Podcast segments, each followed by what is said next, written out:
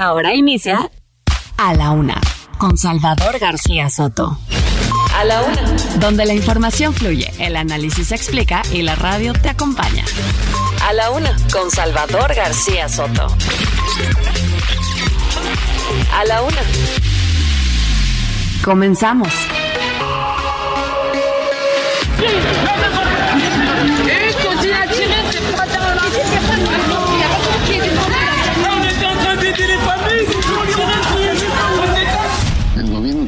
Toda la información de lo que está haciendo el crimen organizado. ¿Qué pasa? ¿Por qué no lo detienen? Porque nos ocupan para la elección que viene. situación bastante tensa la que se vive en estos momentos cuando elementos de la policía también llegaron para liberar todo lo que es el periférico norte de la Vamos a investigar. La fiscalía, ya yo estoy en contacto con el fiscal para que no quede impune, porque hay líneas de investigación y las vamos a seguir. Eso me informa el fiscal.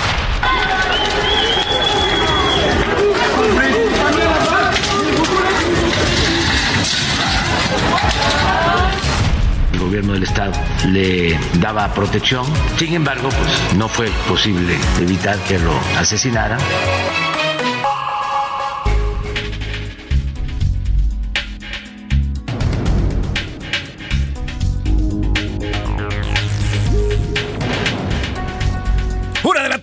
Minuto, una de la tarde con un minuto. Bienvenidas, bienvenidos a la una con Salvador García Soto en el Heraldo Radio. A nombre del titular de este espacio, el periodista Salvador García Soto y de todo este gran equipo que hace posible día a día el servicio informativo que le prestamos a través de las frecuencias del Heraldo Radio. Yo soy José Luis Sánchez Macías y le vamos a informar en esta tarde de viernes, viernes 30 de junio. Cerramos ya mes, cerramos semana, cerramos semestre y además es quincena. Un viernes bastante movidito, movidito que tenemos el día de hoy.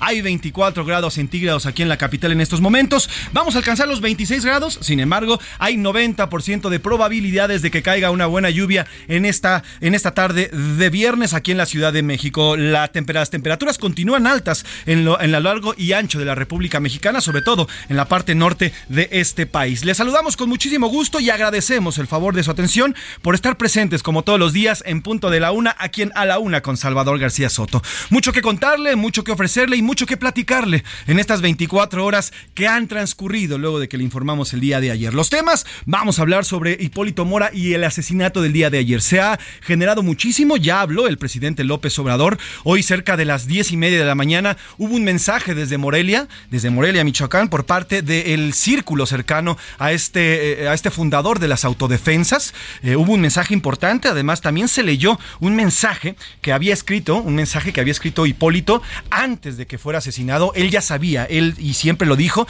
sabía que tenía los días contados y bueno, pues eh, en, un, en un mensaje que habría escrito ya también fue leído y se lo vamos a presentar en este, en este día de hoy. Además platicaremos de lo que ha ocurrido con eh, los aspirantes, los aspirantes a la presidencia o por lo menos a la candidatura morenista que siguen sus recorridos y la búsqueda además allá, allá eh, en Chiapas, la búsqueda de estos 16 trabajadores de la Secretaría de Seguridad Pública del Estado que aún no hay pista de su paradero. Se cumplen ya las eh, 72 horas de que fueron secuestrados y todavía no se sabe dónde están. Además, platicaremos también del el asesinato. Oiga, la violencia. Ayer se vivió un eh, jueves especialmente violento en nuestro país, un jueves especialmente sangriento, no solamente con lo ocurrido con Hipólito Mora, sino también, eh, también el asesinato en Guerrero de otro dirigente, Jesús González Ríos, otro dirigente del Partido Verde Ecologista. En menos de una semana ya asesinaron a dos dirigentes de este partido allá en Guerrero. Y bueno, pues además del coche bomba que explotó en Celaya. Vamos a platicar de todo ello porque hoy el presidente, una vez más, vuelve a culpar al pasado. Dice que es herencia del, presi- del expresidente Enrique Peña Nieto y del expresidente Felipe Calderón lo que ha ocurrido y lo que está ocurriendo en torno a la violencia. Además, platicaremos esta tarde con el eh, diputado Santiago Krill eh, sobre las aspiraciones. Recuerden que este lunes, todos aquellos que quieren formar parte de este Frente Amplio por México, que así se ha denominado ya, eh, será el frente que lleve las candidaturas o los aspirantes a ser candidatos de la Alianza por México. Bueno, pues platicaremos con Santiago Krill, el diputado Santiago Krill, que nos va a hablar precisamente de las aspiraciones y también del registro y el proceso que va a llevar la Alianza para elegir a sus candidatos. Además, tendremos en los deportes, eh, recuperan la memoria goleadora. La selección mexicana venció ayer el 3 por 1 a Haití en la Copa de Oro y llegó a siete goles anotados. Además, Checo en ruta pero chueca. Por cuarta ocasión consecutiva, el jalisciense Checo Pérez no logra llegar a la tercera calificación y saldrá en la posición 15 para el Gran Premio de Austria. ¿Qué te pasa, Checo? ¿Qué te está pasando, mi querido Checo? Además, tendremos el entretenimiento y muchísimo más que tenemos que ofrecerle en esta tarde, tarde de viernes. Tarde lluviosa, por cierto. Iremos a las principales calles de esta República Mexicana y además también estaremos eh, tomando sus denuncias para, para platicar de ellas. Como ve, tenemos un programa bastante nutrido, bastante diverso, así que ¿qué le parece si entramos en materia? Pero primero vamos a la pregunta del día, porque como siempre decimos, este programa es nada, absolutamente nada, sin usted. En A la Una te escuchamos. Tú haces este programa. Esta es la opinión de hoy.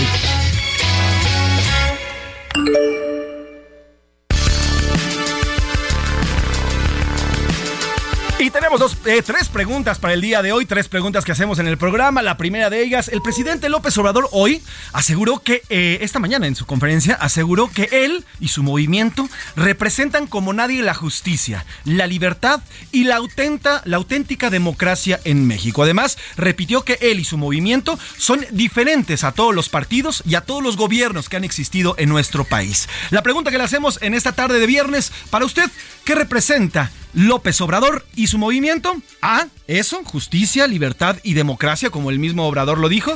D. El fracaso y más de lo mismo que hemos tenido en los otros gobiernos, o sea, ya de plano perdimos al presidente López Obrador. La segunda pregunta que le hacemos el día de hoy, hoy es Día Mundial de las Redes Sociales, herramientas que se han convertido en parte esencial de la forma en la que nos relacionamos el día de hoy. Hoy todos tenemos, mire, WhatsApp, Twitter, Facebook, eh, Instagram, bueno, TikTok, bueno, hasta OnlyFans, esto es una red social. Entonces, hoy todos nos comunicamos a través de estas redes sociales. Incluso las redes sociales hoy han sido eh, eh, herramientas para conseguir un trabajo, para conseguir una pareja, para conseguir algún tipo de venta o de compra. En fin, las redes sociales ya han modificado nuestra forma de existir. Precisamente hoy, nuestro productor Rubén Esponda nos ha hecho una selección para hablar de las redes sociales. Y la pregunta que le hacemos el día de hoy, ¿cómo cree que nos ha cambiado la vida las redes sociales? Para bien, para bien, nos acercó a todos como humanidad. B, para mal, perdimos la capacidad de contacto. Y C, es una herramienta más para la comunicación entre nosotros. Y la última pregunta del día de hoy, y esta quiero que le eche coco, que haga una reflexión y que nos platique. A ver, dice, hoy termina el primer, semestre, el primer semestre del año, el primer semestre del 2023, en el que hemos vivido de todo, oiga, desde la inflación hasta que se declaró el fin de la pandemia. La pregunta que le hacemos, y por eso le digo que haga un examen de conciencia, ¿cómo fue para usted? El primer semestre de este 2023. A, bueno, mejoró todo en mi vida. B, malo, todo va empeorado. O C, ¿Apenas va la mitad del año? Esa es la pregunta que le hacemos el día de hoy. Ahí están las tres preguntas para este viernes. Eh, están, esperamos sus comentarios y sus llamadas también al 5518 41 51 99 5518 41 51 99 y aquí escucharemos y leeremos muy atentamente sus mensajes. Dicho lo anterior, una con ocho minutos. ¿Qué le parece si vamos a un resumen de noticias y luego entramos de lleno a la información en este viernes aquí en A la Una con Salvador García Soto? Opacos. El Centro Nacional del Control de Energía dejó de publicar los reportes del estado operativo del sistema eléctrico. Esto ocurre luego de que la semana pasada el presidente Obrador desdeñó dichos reportes.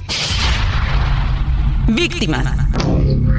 En lo que va del 2023, 71% de los ataques cibernéticos registrados en México son contra micro, pequeñas y medianas empresas.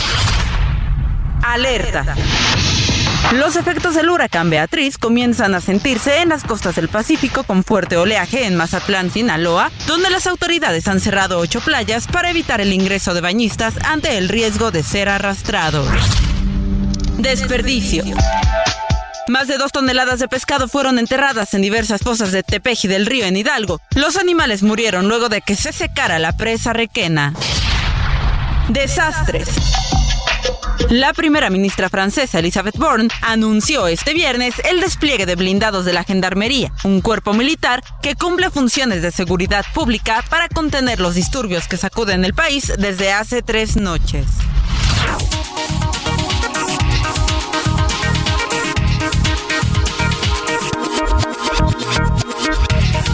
Una de la tarde con 10 eh, minutos, una de la tarde con 10 minutos y arrancamos con la información. Oiga, el presidente López Obrador esta mañana lamentó el crimen, eh, el asesinato del fundador de las autodefensas michoacanas, Hipólito Mora. Aseguró además que es un remanente de la violencia que se permitió en nuestro país cuando hubo un narcoestado.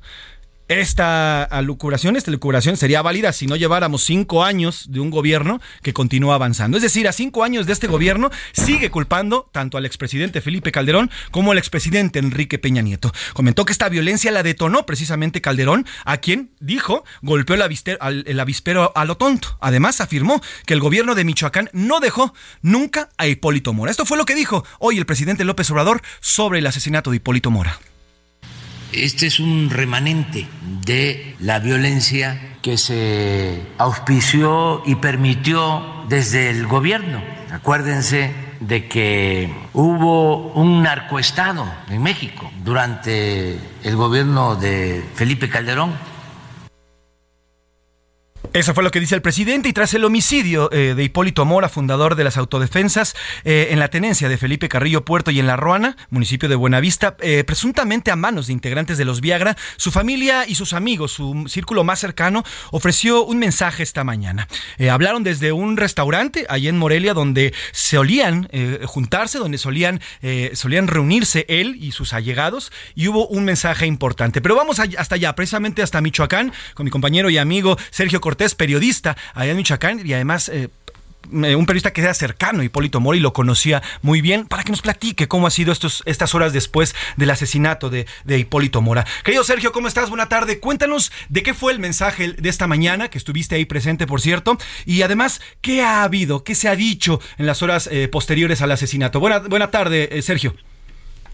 Buena tarde, mi estimado José Luis. Pues sí, mira, todavía hay consternación aquí en muchos sectores sociales políticos de Michoacán por este por este artero homicidio. Y bueno primero déjame te cuento José Luis que ya ya en el transcurso de la de la mañana de este viernes pues se llevaron a cabo las honras fúnebres allá en La Ruana en su natal eh, municipio. Las honras fúnebres de don Hipólito Mora estuvo parte de su familia venía una hermana más en trayecto de Estados Unidos, porque prácticamente toda la familia de don Hipólito estaba en la Unión Americana, se tuvieron que trasladar y bueno, pues ya, ya se llevaron a cabo las honras fúnebres allá. Aquí en Morelia, a las nueve de la mañana, también hubo un homenaje en las eh, oficinas de la Secretaría de Seguridad Pública, donde pues llevaron a cabo las exequias también de los policías caídos de los espontas de Don Hipólito, pues que eran, eran parte de la Guardia Civil también. Y bueno, pues de aquí ya, ya hubo las honras.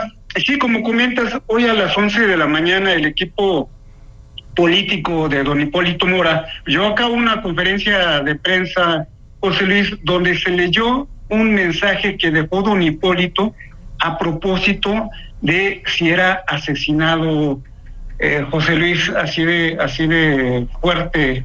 Ya sabía don Hipólito que, que, en cualquier momento pues iba a perder la vida y ya había preparado un mensaje. En el mensaje te comento de manera sucinta pues dice que, que, este día, que este día llegaría, que, que, iba a morir peleando y comenta que solo quiero que mi muerte no sea en vano, que los michoacanos, pues todos que, todos presumamos bravura, seamos valientes una vez y acabemos con este mal que nos tiene en el suelo. Eh, dice que nunca aceptó intimidaciones ni sobornos y luchó por lo que pensaba y, y bueno, pues que tantas veces eh, pidió, pidió él, así lo dice, pidió a, Dios que lo acercara, que lo juntara con su hijo Manolo, que también fue eh, asesinado, mi estimado José Luis, en esta guerra de las autodefensas hace años. Dice que ya está reunido con, con su hijo y también comenta que por qué pues la, la, la, muerte se tardó tanto tiempo en juntarlo con él. Eh, José Luis, el equipo político comentó que, que, va a esperar las decisiones que tome la familia en torno a las acciones que, que vengan, Pero bueno, la familia, te comento, pues no era propiamente no estaba interesada en incursionar en la en la política. Ellos están muy dolidos, José Luis. Claro. Están muy lastimados y bueno, pues el hermano Guadalupe es el que ha dado algunas declaraciones en torno a los responsables de este atentado. Claro, Sergio, platicábamos tú y yo ayer por la tarde. Eh, pues el gobernador Bedoya tardó horas en, lamentar la muerte, ¿no? Eh, lejos, lejos, de, lejos de lamentar por lo que significó en su momento cuando, cuando se, se, eh, se inauguran estas autodefensas. Bueno, pues lejos de lamentar, nada más habló del hecho, pero nunca lamenta el asesinato de Hipólito. Así es, así es, y fue muy criticado en redes sociales también cuando se subió eh, un video donde lo entrevistan, donde dice que, que no va a haber impunidad, pero sí efectivamente fue criticado porque se tardó pues prácticamente cinco horas después del atentado para, para reaccionar. Y bueno, hay que recordar, José Luis, esto es algo que está también en las redes sociales, que está en los medios de comunicación. El propio gobernador en algún momento en una entrevista eh, de los que acostumbra también en sus mañaneras aquí en Michoacán, pues comentó que Hipólito Muro solamente quería un protagonismo mediático y que pues él se sentía, Hipólito se sentía youtubero y que pues que, que lo acusó de estar coludido también con los grupos criminales. Y bueno, pues ahora, ahora en su mensaje el gobernador pues lamenta el hecho. Eh, pero también hay que recordar que la semana pasada el propio Hipólito Mora eh, denunció y dijo que ya estaban hartos del crimen organizado allá en la Ruana, de las extorsiones, del pago de piso, de que hubiera una relación abierta de las autoridades estatales y federales y municipales, pues con los grupos criminales allá. Esto también consta en un video que subió don Hipólito Mora.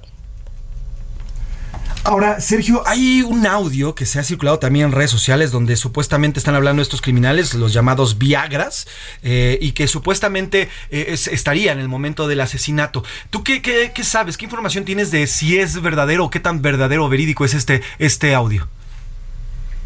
Sí, mira, el equipo político de, don Hipólito Mora hoy, hoy confirmó que, era real el, el audio y también confirmó que en el ataque al menos habrían participado 20 mm, camionetas con sicarios que rodearon eh, una buena parte de, La Ruana, que es un pueblo pequeño, que, que, lo rodearon y que, bueno, utilizaron estos fusiles Barrett 50 milímetros, pues para, para acabar con la vida de don Hipólito, que finalmente quedó fuera de la camioneta blindada. Hay que recordar que el Barrett, pues tiene, tiene la capacidad de penetrar este blindaje que tenía la camioneta de don Hipólito, que era eh, de nivel 5.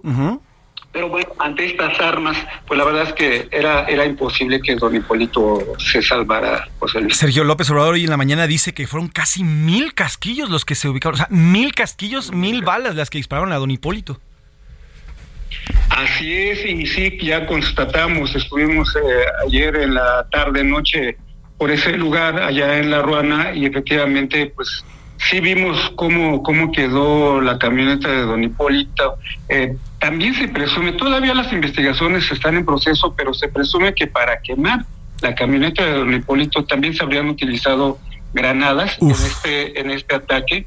Y sí, pues imagínate, cerca de, de 40 sicarios que hayan participado en este atentado, porque hay que recordar que en el atentado de, marzo, José Luis, participaron, me lo dijo a mí don Hipólito, al menos 12 pistoleros, 12 hombres armados en contra de él y uno nada más de sus escoltas, y don Hipólito y su escolta Beto, le decía él, eh, lograron repeler el ataque, el ataque y abatir a dos a dos sicarios, José Luis. Entonces, lo que se presume eh, al interior de este equipo político es de que, eh, pues, viendo esta situación, pues tuvieron que reforzar el ataque, tuvieron que planear muy bien el ataque, además, eh, José Luis, para que, pues, ahora sí no hubiera, pues, una posible salida y, y bueno, pues que don Hipólito ahora sí falleciera. Ahora, Sergio, eh, te quiero preguntar por, por último, eh, tú conoces perfectamente, tú eres michoacano, conoces la tierra michoacana y has visto y viviste también la creación de, las, eh, de estas autodefensas. A partir de esto, Sergio, del asesinato de don Hipólito,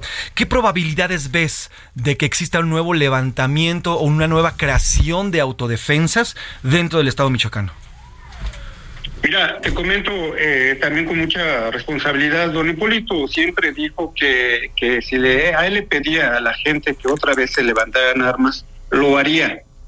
Ya no hay un Hipólito Mora que lo pueda hacer. Queda uno de los creadores de las autodefensas, Semeí Verdía, que él estuvo operando en ese momento en la región de Aquila, en la costa Sierra Nahua de Michoacán, pegando con Colima. Pero Semeí también hablé con él y me decía que, pues que va a analizar cuál es la situación, porque él, él anda también, se mueve eh, de manera constante, porque él también tiene, ya ha sufrido varios atentados y también teme por su vida. Yo descarto y lo analizo, lo digo con mucha responsabilidad, analizo que, que vaya a surgir otro grupo de autodefensas porque el único que había propuesto esto en algún momento era don Hipólito y, y era el que denunciaba abiertamente, nadie más, nadie más, José Luis, denunciaba abiertamente a los, a los grupos criminales. Ya sin Hipólito Mora, pues eh, dudo, hasta el momento no, no se ha hecho a 24 horas de su homicidio, hasta el momento no se ha hecho algún pronunciamiento de algún grupo de, de, que quiera surgir o pretenda tomar las armas para defenderse en esta situación que está pasando. Hace unos momentos también entrevistamos a, al padre Gilberto Vergara de Aguililla uh -huh. y comentó que eh, los grupos criminales han estado avanzando constantemente y que ahora con la muerte de Hipólito Mora, pues seguramente otra vez van a recobrar el poder que tenían antes. Pues eh, querido Sergio, estaremos pendientes de todo lo que vaya ocurriendo. Sin duda es un parteaguas el asesinato de Don Hipólito, es un parteaguas para Michoacán, para la violencia que están viviendo eh, y para todo lo que se está moviendo por allá. Te mando un, un, abrazo querido Sergio y estamos en contacto si me permites para, como siempre, tus reportes puntuales y también cómo se va moviendo este tema ahí en Michoacán. Que tengas un gran fin de semana, querido Checo. Buena tarde. Un abrazo, hasta luego, que estén muy bien. Pues ahí está Sergio Cortés, le, le digo, eh, el periodista ha seguido muy de cerca la vida de don Hipólito Mora y estuvo incluso en este mensaje, forma parte de este grupo. Y bueno, pues ahí está lo que se ha dicho y lo que se sabe. ¿Y qué fue lo que dijo el gobernador Bedoya? ¿Qué fue lo que eh, cuando fue cuestionado sobre este, eh, sobre este asesinato? Bueno, pues esto fue lo que dijo el gobernador, el gobernador de, de Michoacán, el señor Bedoya. Le habíamos pedido a Hipólito que por eh, estos temas se mantuviera en la capital, en Morelia, para que no corriera riesgo eh, su vida. Él desafortunadamente no, aceptó, quiso ir eh, precisamente pues a, su lugar de origen y desafortunadamente ocurrió el día de hoy este tema pero vamos a investigar. La fiscalía, ya yo estoy en contacto con el fiscal para que no quede impune pues ahí está lo que dice el gobernador, el gobernador Alfredo Ramírez Bedoya, el gobernador de, de, de, Michoacán. Bueno, pues si es así, entonces que los cuatro millones y medio de michoacanos se vayan a Morelia a vivir para que estén seguros, ¿no? Así es lo que está diciendo. Esa es la solución del gobernador, lejos de lamentar o decir sí, vamos a implementar, el Estado tiene que... No, la, solución para el señor Bedoya que eh, o Hipólito Mora se fuera a Morelia. Bueno, pues entonces los cuatro millones y medio que se vayan para allá. Aquí en este espacio, mi compañero Javier Solórzano, el pasado 22 de junio, entrevistó a Hipólito Mora. Es de las últimas entrevistas que brindó previo, previo a lo ocurrido el día de hoy. Habló, de, habló con él de varias situaciones, de varias situaciones, eh, sobre todo que se viven en Morelia, de la violencia, de cómo ha explotado en, en estas partes de la Ruana, estas partes de la Sierra Michoacana. Esto fue lo que dijo en esta entrevista el pasado 22 de junio a a mi compañero Javier Solórzano. Pues estamos muy mal, hombre. Eh, muchísima violencia de todos los días y algo que, nos está lastimando mucho, mucho aquí en la región. De hecho, acabo de subir un video a, a mis redes. Este, es la extorsión, el cobro de piso. Se tiene que pagar por todo ya. Tienen el control total de, de todos los productos y, y, ya la gente está muy desesperada y eh, quisiéramos que, el gobierno hiciera su trabajo y hombre, sí. que se deje de andar haciendo campañas nada más ahí gastando dinero lo tonto y no quieren hacer nada, no sé a qué se deba, pero no quieren detener a estas personas que siempre están visibles, que hasta saben dónde están las casas de estos tipos, que tanto daño hacen con el secuestro y la extorsión. Les voy a hablar algo que tal vez no le guste a mucha gente, Venga. Yo, creo, yo creo que necesitamos algunos buqueles aquí en, en México necesitamos a unos Nayib Bukeles aquí en México. A ese grado era lo que decía Hipólito Mora, pero además ponía los puntos sobre las IES. Les decía, a ver, el señor Alfredo Ramírez Bedoya sabe dónde están los criminales, dónde viven y no están sus casas. Eso decía Hipólito Mora el pasado 22 de junio. Hoy, 30 de junio, ocho días después, está muerto. Vamos a una pausa y regresamos aquí en A la Una. Quiero ser famosa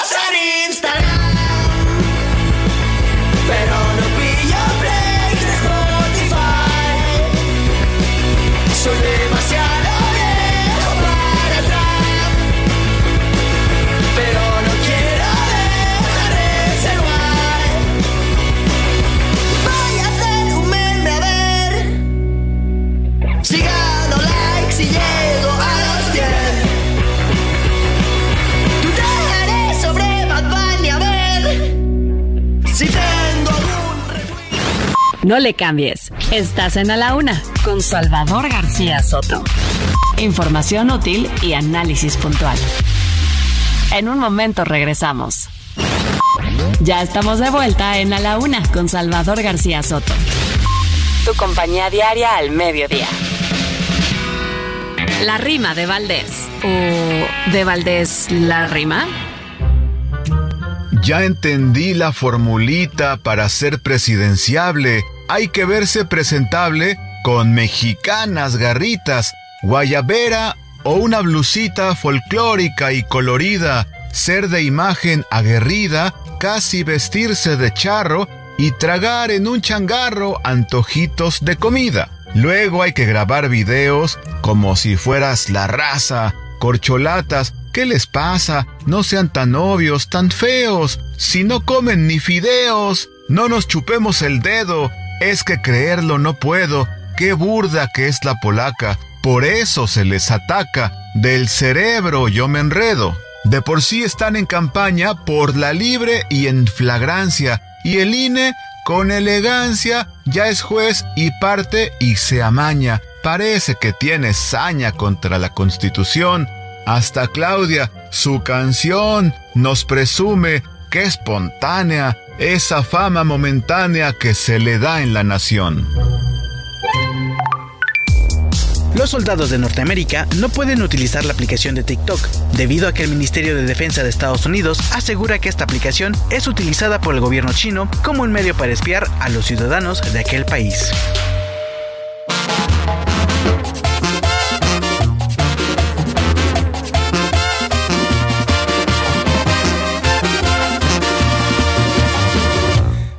En un bronco de un video que se roló y ya lo miró mi vieja, mi vieja, mi vieja. Todo el mundo dice Iba, es el que se hizo viral y se prende más la mecha, la mecha, la mecha. Y en el YouTube y en el Instagram, todos en el Face le están dando like por moverlo así, por moverlo así, por menearlo suave, me quieren dejar. Tarde con 32 minutos, una de la tarde con 32 minutos. Este, este viernes vamos a dedicarle la música, la música a las redes sociales. Hoy, este 30 de junio, es el Día Mundial de las Redes Sociales. Estas herramientas de comunicación que prácticamente llevan 20 años en nuestra existencia. A partir del 2000 comenzaron a convertirse en una herramienta para comunicarnos, para extender los enlaces y las relaciones entre las personas. Antes del 2000, híjole, las llamadas de larga distancia eran carísimas. Uno pagaba cientos de pesos si se le ocurría llamar incluso dentro de los estados de la República o afuera. Vamos, comunicarnos con otro país era muy difícil y gracias a las redes sociales el mundo prácticamente se hizo mucho más chiquito. Hoy podemos tener conversaciones con personas en China, en Turquía, en Argentina o en cualquier parte de Europa.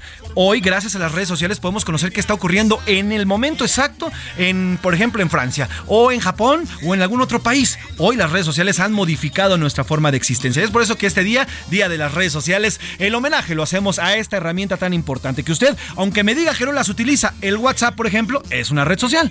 Todas las redes sociales hoy estamos metidos de alguna u otra forma. Incluso para nosotros los periodistas hoy, eh, las redes sociales a veces son fuente de información, que además, obviamente, nuestro trabajo como periodistas es verificar, corroborar y documentar. Sin embargo, a veces también son buenas minas de oro. Y bueno, los políticos, ¿qué le digo? Ahorita están echados para arriba en las redes sociales. ¿eh? Incluso acuérdense que en la el primer, el primera victoria de Barack Obama lo hace gracias a las redes sociales. Las redes sociales le dieron este gran impulso a Barack Obama eh, para llegar a la presidencia como el, primer presidente de, eh, eh, negro, el primer presidente negro que llega a Estados Unidos. En fin, vamos a dedicarle esta, toda esta tarde a las redes sociales y estamos escuchando a la banda MS. Redes sociales, esta banda lanzó el tema en la pandemia, en donde una, de una manera divertida ironizan sobre el mal uso de las redes sociales y los famosos videos virales. Estos videos que se hicieron súper virales y donde estaba el político en calzones y se le ocurría pararse y ¡ay! Todo el mundo ya lo vio en calzones. O este político que estaba en el baño, estaba haciendo su zoom en el baño y los agarraron. En fin, todo lo que vimos durante la pandemia que también nos dio las redes sociales. Trépale mi Alex a redes sociales y banda MS y continuamos con más información. En el YouTube y en el Instagram, todos en el Face le están dando like por moverlo así, por moverlo así, por menearlo suave, me quieren dejar. en el... A la una, con Salvador García Soto. El ojo público. En A la Una tenemos la visión de los temas que te interesan en voz de personajes de la academia, la política y la sociedad. Hoy escuchamos a Jimena Céspedes en hashtag La conversación en tiempo real. El ojo público. La semana empezó con la presentación del Frente Amplio por México y su método para seleccionar su candidato para la presidencia de la República. Por lo visto, uno de los objetivos que buscaba lo consiguió, al menos en su inicio el de maximizar la exposición mediática con cerca de 8.4 millones de personas de alcance frente a 8.9 millones que obtuvo el Consejo Nacional de Morena en la presentación del proceso de selección, es decir, un 48.6 frente a un 51.4%. En este sentido, dos mujeres se llevaron los reflectores a raíz del evento. Por un lado, Xochitl Galvez, que por segunda semana consecutiva sigue en tendencia, en este caso por su decisión de adherirse al proceso del Frente Amplio por México, y por el otro lado, Lili Telles, precisamente por hacer lo contrario. La primera obtuvo un 58% de positivos, destacando además de sus propuestas que conoce el país y que cuenta con liderazgo y fortaleza para ser presidente, mientras que la segunda se va con un 67% de negativos, mencionando que, aunque es valiente y ha defendido sus convicciones, en realidad nunca tuvo oportunidad para llegar a la presidencia. Y siguiendo con el tema de mujeres, el personaje de la semana fue Andrea Chávez, diputada morenista y en campaña con Adán Augusto López exhibida en redes sociales con el hashtag falsa austeridad, a raíz de la salida a la luz pública de fotografías en las que su familia estaba viajando en un avión privado, otras acompañando al candidato en una camioneta blindada y hasta por el supuesto regalo de la jirafa Benito, que por cierto andan en campaña los activistas en contra del maltrato animal para rescatarla o al menos para buscarle un techo. Finalmente, en la gira de las corcholatas, Claudia Sheinbaum va a la cabeza en alcance digital con 61 millones de personas, seguida de Marcelo Ebrard con 43, Adán Augusto con 41 y finalmente Ricardo Monreal con 22. Sin embargo, este último es el único que mejoró en percepción positiva frente a los otros tres que empeoraron, aunque apenas vamos en la semana 2. Al menos nos van a seguir dando de qué hablar porque el INE permitió que sigan recorriendo el país. Soy Jimena Céspedes y nos vemos la próxima semana en A la Una. A la Una, con Salvador García Soto. though.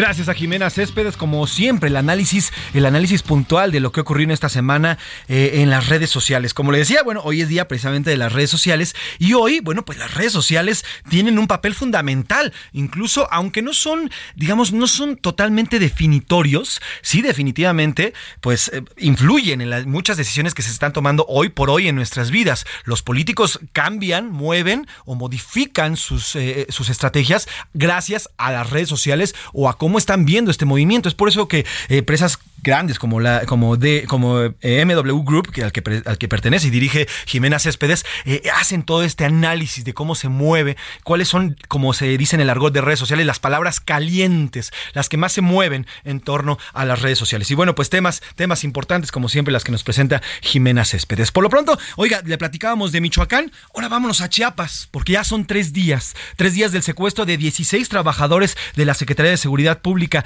eh, local y aún no hay pista de su paradero. Van dos videos que se envían, dos videos donde piden y hacen diferentes exigencias los secuestradores y a la fecha no hay razón de dónde están estas 16 personas. Vamos hasta allá, hasta Chiapas, con mi compañero y amigo José Eduardo Torres Cancino, que como siempre nos tiene la información puntual. Tocayo, ¿cómo estás? Buena tarde, cuéntanos, ¿qué hay sobre estas 16 personas secuestradas?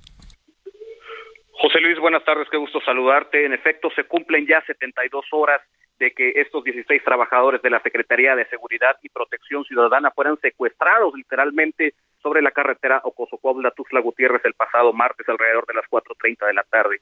No ha habido ningún avance, José Luis, no hay indicios del paradero de estas 16 personas. Este viernes han salido a protestar las 16 familias agrupados con la sociedad civil para reclamar y exigirle a los tres órdenes de gobierno que cuanto antes sean presentados con vida. Hay una pancarta en particular que hiere mucho, causa mucha nostalgia y es que dicen, por favor, perdónenle la vida a nuestros familiares, ellos son inocentes. A ese grado ha llegado el clamor de justicia por parte de los pobladores que este día también exige se eh, duplique el número de elementos tanto de la Guardia Nacional como del Ejército Mexicano y policías estatales que están en la búsqueda por tierra y aire de estas 16 personas. Nuevas revelaciones, José Luis, porque un nuevo video anuncia que necesitan cuanto antes estos plagiarios que se presente con vida a Nayeli, esta chica de 30 años, por la cual se suscitó el secuestro de, de, estas 16 personas y buscan de alguna manera un trueque, José Luis. Y señalan también en este video que las condiciones en que esta chica sea entregada con vida o sin vida, de la misma forma serán regresadas estas 16 personas y esto, por supuesto, recrudece la situación y pone más tensión aquí en Chiapas en torno a este secuestro masivo ocurrido el pasado martes, José Luis. Ahora, José, eh, en realidad estas 16 personas ni siquiera son policías, sí trabajan en la Secretaría, pero uh, algunos de ellos son, así uh, tenía entendido, algunos son trabajan como, eh, como personal administrativo dentro de esta Secretaría, ¿correcto? Es correcto, José Luis, la mayoría de los 16 hombres, porque todos son hombres los que han sido uh -huh. raptados, se trata de personal administrativo, incluso personal de jardinería, no, bueno. de intendencia y de otras situaciones que tienen que ver ahí, pero todos agremiados en esta base policial localizada en Ocosocuautla y de la cual salieron y no han podido llegar a sus hogares. José Luis. Pues traemos pendientes, Tocayo. Te pido que cualquier información que surja hagamos contacto de inmediato y gracias con, por tu reporte como siempre. Buen fin de semana, José Eduardo. Pendientes, José Luis. Buenas tardes. José Eduardo Cancino, nuestro corresponsal allá en la zona chiapaneca. Y vamos a hacer contacto, vamos a hacer contacto en estos momentos con un familiar. Él nos ha pedido anonimato porque obviamente pues imagínense, hay 16 personas secuestradas y no han podido hacer nada. Nosotros ya nos, ya, nosotros ya nos aseguramos que se trata en efecto de un familiar de estas 16 personas. Ya tenemos toda su identificación, pero nos ha pedido que sea de manera anónima. Así que lo vamos a llamar Josué. ¿ok? Así lo vamos a llamar como Josué, no es un nombre real, pero nos ha pedido anonimato. Y le agradezco que nos tomen esta llamada esta tarde, don Josué. Muchas gracias, buenas tardes, don Josué. Hola, ¿qué tal? Muy buenas tardes. Gracias, gracias por el enlace. Gracias a usted, don Josué. Cuéntenos, ¿qué es lo que se sabe y qué les ha dicho hasta ahora la autoridad chiapaneca sobre el secuestro de sus familiares? Pues realmente lo único que sabemos es lo que ya todos los medios conocen. No tenemos alguna respuesta eh, fidedigna ni, ni alguna resolución o, o algo que nos dé indicio de que nuestros familiares estén con vida. Lo último es lo que, lo que ustedes también saben como medios, eh, los videos que han circulado por las redes sociales, eso es lo único que hemos recibido como, como respuesta. Hoy, Josué, por la, hoy, hoy por la mañana salieron junto con otras, eh, otras personas civiles, junto con otros eh, ciudadanos chapanecos a, a protestar, a exigir eh, sus familiares con vida. hasta el momento, eh, ¿Se ha acercado a ustedes el gobernador Rutilio? ¿Ha tenido comunicación con el gobernador o todo ha sido a través de, sus, eh, de su personal? Todo ha sido a través del personal. Sí, eh, nos han mandado a uno, a otro y a otro y no dan la cara ni, ni las autoridades eh, superiores y mucho menos nuestro señor gobernador realmente eh, estamos cayendo en el hartazgo de, de, no tener alguna resolución, estamos cayendo en una impotencia, eh, nos sentimos totalmente abatidos por la desesperación, eh, la, angustia del de, dolor que, que realmente sienten nuestros corazones con nuestros familiares que no sabemos qué están pasando, cómo la están pasando, si están con vida.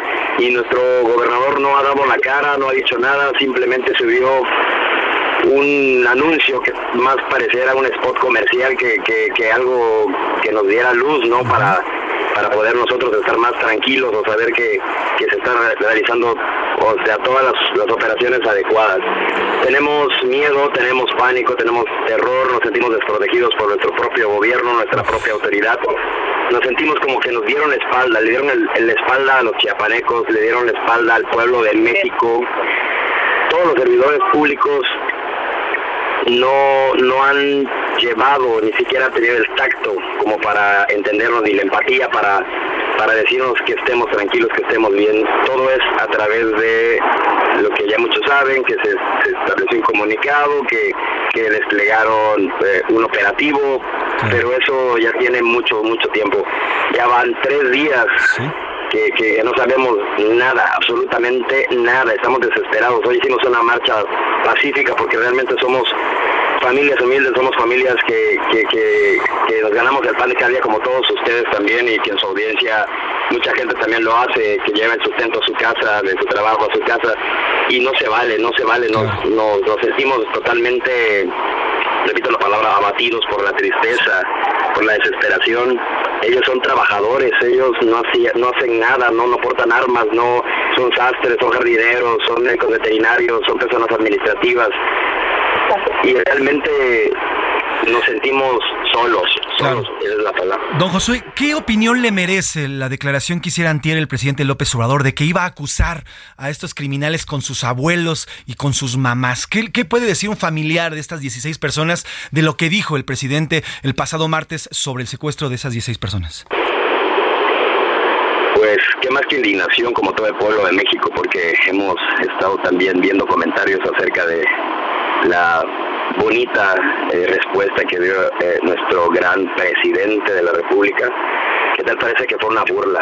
Y no solo es una burla para nosotros como familiares, eso quiero que lo sepa México, es una burla para el país completo para todos, todos los mexicanos, que como un alto mando, como el mandatario, el, el alto poder de un país, pueda referirse así a sus ciudadanos, a su gente, a, a la gente que lo puso a él en la silla. Todos nosotros con el dolor que, que sufrimos en estos momentos eh, es algo impotente, es algo indescriptible, no sé, no hay comentarios. Las groserías quedan vanas en, comparación de lo que se siente, porque no puede ser posible que, que un presidente de la República se exprese de esa forma. Don Josué, ¿va a haber más movilizaciones por su parte, por parte de los familiares y de los ciudadanos o ya, ya, eh, o ya no van a ser más movilizaciones? Sí, nosotros estamos al pie del cañón, estamos eh, llamando, haciéndole un llamado a todos nuestros hermanos chiapanecos, a la ciudadanía, que por favor se nos unan en esta lucha, que, que, que nos apoyen. Eh, estamos tratando de, de unir fuerzas, todas las familias y todos los amigos y compañeros que, que nos han mandado eh, aliento y oraciones que seguimos de pie, seguimos eh, tratando de, de gritar y de que nuestra voz se escuche a, a través de todos los medios sociales, las redes sociales, perdón, los medios de comunicación, de que ustedes nos escuchen y que no nos abandonen, que, que así como nosotros también necesitamos presionar, que ustedes nos ayuden a presionar ahí con, con, con sus, con sus medios. Y lo haremos, don Josué. Le pido por favor que no pierda la, la comunicación con nosotros. Nosotros de esta parte vamos a seguir, el dedo en el renglón, vamos a seguir con el tema y nos mantenemos en comunicación. Gracias por estos minutos y seguimos al pendiente, don Josué. Buena tarde. Le agradezco mucho y por favor únanse y no nos abandonen, no nos abandonen, por favor, los necesitamos. Dios los bendiga, gracias. Me quedo con eso, don Josué. No nos abandonen. No nos abandonen, dice un familiar de estas 16 personas. Vámonos de Chiapas a Michoacán. Y le agradezco que nos tome la llamada a don Guadalupe Mora. Él es hermano de don Hipólito Mora, que ya abrimos este espacio platicando de todo lo que se ha dicho y se ha hecho al respecto. Don Guadalupe, ¿cómo está? Buena tarde. Sí, muy buenas tardes. Oiga, prim- órdenes. primero lo abrazo y mi más sentido pésame por lo ocurrido el día de ayer. Eh, don Guadalupe, ¿qué procede? ¿Qué hay que decir luego de ya eh, eh, prácticamente 24 horas de lo ocurrido? Eh, ¿Qué hay que decir al respecto, don Guadalupe, de este asesinato y cómo las autoridades han tomado al respecto este asesinato? Las autoridades no nos han dado atención nada. Nada más ayer el día de los hechos vinieron, llegó, vino el secretario de, de Seguridad Pública y con toda su gente, un helicóptero, pero yo no sé a qué venían, él ya estaba muerto. Cuando lo- lo- los ocupaba lo dejaron solo. Duró la balacera como una hora más o menos y nunca llegaron. Y eso que aquí, aquí en La Ruana tienen una base. Sí, hoy el presidente. Aquí en La Ruana. Hoy el presidente Don Guadalupe precisamente decía que hay una base ahí en La Ruana y rechazaba que, lo- que la Guardia Nacional y, y los demás elementos hubieran llegado eh, tarde al, al hecho. Que venga, que venga el presidente, a que, que vea aquí los testimonios. Ese viejo dice, está diciendo puras Don Guadalupe, eh, sobre el tema de, del mensaje que dieron el día de hoy en, eh, eh, en, en Morelia, este mensaje póstumo que ya había escrito su hermano, él ya sabía que después de cinco atentados, bueno, él ya sabía precisamente que, pues, que su cabeza tenía precio por parte de este grupo. Este mensaje en específico, ¿qué le deja a usted? ¿Qué le deja este mensaje que hace su hermano sobre un Michoacán que está totalmente cooptado por la violencia? Pues aquí ten- debe de, de pasar algo, señor. Si el gobierno no nos, nos apoya, si no, si nos sigue dejando solos como estamos, este, ya lo he dicho varias veces aquí en las entrevistas que vamos a tener que tomar las armas. Las De- vamos a tomar. De plano, don Guadalupe, eh, ¿estaría usted hablando del- de un resurgimiento de las autodefensas en Michoacán?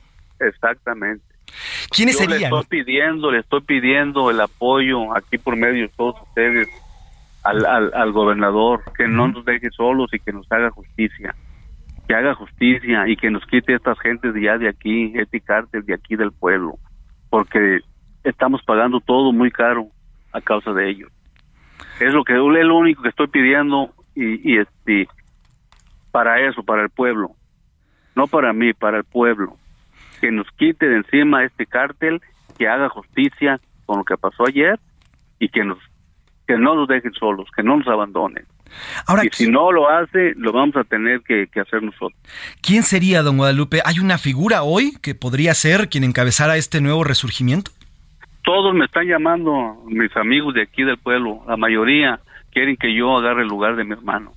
Y sí lo voy a hacer. ¿Y usted lo haría? Sí, ¿Y está lo hago. ¿Usted está dispuesto a tomar las armas junto con todo el pueblo de la Ruana y resurgir estas autodefensas? Sí, pues ya lo, ya lo hicimos en el 2013. Yo andaba con mi hermano también ahí peleando. Ahora- Yo estoy dispuesto. y, si la- y, y luego más, más si el pueblo me apoya, pues más, por más razón, lo vamos a hacer. Don Guadalupe, ¿tiene identificado qué grupo es el que asesinó a su hermano? Sí, es el cártel de los Viagras, son los, Los que andan aquí. Sí, son los que andan aquí ellos. Ellos- Por ahí está circulando, está circulando un audio donde ellos mismos dicen allí, ellos mismos dicen que fueron ellos Viagras. Confirmadísimo ellos. Ahora, eh, decía Hipólito, eh, don Hipólito, eh, en una entrevista que tuvo con mi compañero Javier Solórzano hace, hace ocho días todavía, eh, que el gobierno de Bedoya sabía quiénes son, dónde están, dónde están sus casas, dónde viven y quiénes son los que se mueven y por dónde se mueven. Esto, esto, don, eh, don Guadalupe, ¿se conoce de verdad? ¿De verdad se sabe quiénes son en este pueblo, de la- en su pueblo, en La Ruana? ¿Dónde están y quiénes son? ¿Se tienen plenamente identificados? Sí, sabemos dónde se quedan. Es más, ah, sabemos que se están quedando en huertas de limón por ahí y sabemos quiénes son los que le están dando chance que se metan allí. Sabemos todo y tenemos ubicado toda esa gente de aquí de, de- de- del pueblo también. Hay mucha gente aquí del pueblo que anda con ellos haciendo daño. A eso también los tenemos ya bien ubicados. Entonces, si hay un, un movimiento de defensa, les vamos a caer también a ellos, no vamos a ir contra ellos. Hay mucho puntero, cabrón, puro, mucho puntero menor de edad. Ellos piensan que ellos piensan que porque son menores de edad los vamos a respetar, no, habiendo habiendo el movimiento les vamos a tirar a cualquier puntero, cabrón, que nos topemos por ahí. Ahora, don Guadalupe, ayer, luego del asesinato de su hermano, el gobernador Bedoya dice, siempre le dijimos que se venía para acá, para Morelia. Y bueno, pues obviamente su hermano nunca quiso dejar porque se sabe que cuando ustedes, cuando don Hipólito estaba en la Ruana, los, los criminales no, no hacían presencia, no estaban ahí. Pero en cuanto salía él, entonces eh, hacían de las suyas. Esto... e- Esto, la muerte de don Hipólito, significaría un recrudecimiento de la violencia en esta parte de Michoacán? Ah, muchas gracias. Y de- de- de- a ver, ¿me puedes repetir la, la pregunta, por favor? Ya, claro, don Guadalupe. Le decía que ayer Bedoya aseguró que le decía a don Hipólito que se viniera a Morelia. Él decía que no, porque la Ruana, él le tenía que cuidarla. Con la muerte de don Hipólito, ¿la Ruana va a regresar al tema de la violencia? ¿Se va a encrudecer la violencia? Sí, sí, sí supe eso que está diciendo eso el, el, el gobernador, pero no sé cómo se pone a decir esas tonterías. ¿A poco esa, esa es la seguridad que le da? Vente, vente a Morelia, no. Tiene, tiene que darle seguridad aquí en el pueblo y, y tener permanente aquí estos, estos, estos, estos militares que están aquí están permanentes, pero pero no están haciendo nada. ¿Cómo va a ser esa la, la clave? Vente para acá, para Morelia. Él tiene aquí su huerta de limón, tiene su casa. ¿Cómo pues la iba a dejar sola aquí abandonada? Ahora, don Guadalupe, le quiero preguntar por último. Hoy el presidente López Obrador dice que el, el ocurrido con su hermano, pues es parte de esta herencia maldita de Enrique Peña Nieto y Felipe Calderón. ¿Qué opinión le merece esta declaración que hace el presidente que pues ya lleva cinco años gobernando el país? Le vuelvo a repetir, si bien está loco. Para todo le echa la culpa a, a los anteriores, para todo. Y todos sabemos todo lo que está haciendo. Todo, puras, puras tarugadas y echándole la culpa a los anteriores. No, es él el que está, el que tiene este desmadre ahorita. Pues todavía le falta un año y ya van más muertos que los anteriores. Pues don Guadalupe. no dice nada. Claro, pues don Guadalupe Mora, estaremos pendientes de que lo que sigue, y le pido por favor que nos mantengamos en, en comunicación para darle seguimiento eh, tanto al hecho de que ocurrió con su hermano y esto que nos dice que usted está dispuesto a levantarse en, en unas nuevas autodefensas que se lo han pedido. Le agradezco estos minutos y le reitero mi pésame y le mando un gran abrazo, don Guadalupe. Muchas gracias. Pues ahí está, lo escuchó aquí en A la Una, ellos están dispuestos, Guadalupe Mora sería el que encabezaría, y así se lo ha pedido el pueblo de La Ruana, estos esfuerzos de una nueva autodefensa. Vamos a una pausa y regresamos aquí en A la Una.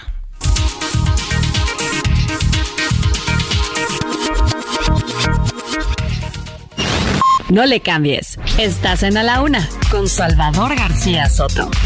Información útil y análisis puntual. En un momento regresamos. Ya inicia la segunda hora de A la Una con Salvador García Soto. A la Una, donde la información fluye, el análisis se explica y la radio te acompaña. A la Una con Salvador García Soto. A la Una. Comenzamos. En Twitter se hacen aproximadamente 500 millones de publicaciones al día. Si se compilara un libro con cada uno de estos textos, tendría un total de 10 millones de páginas.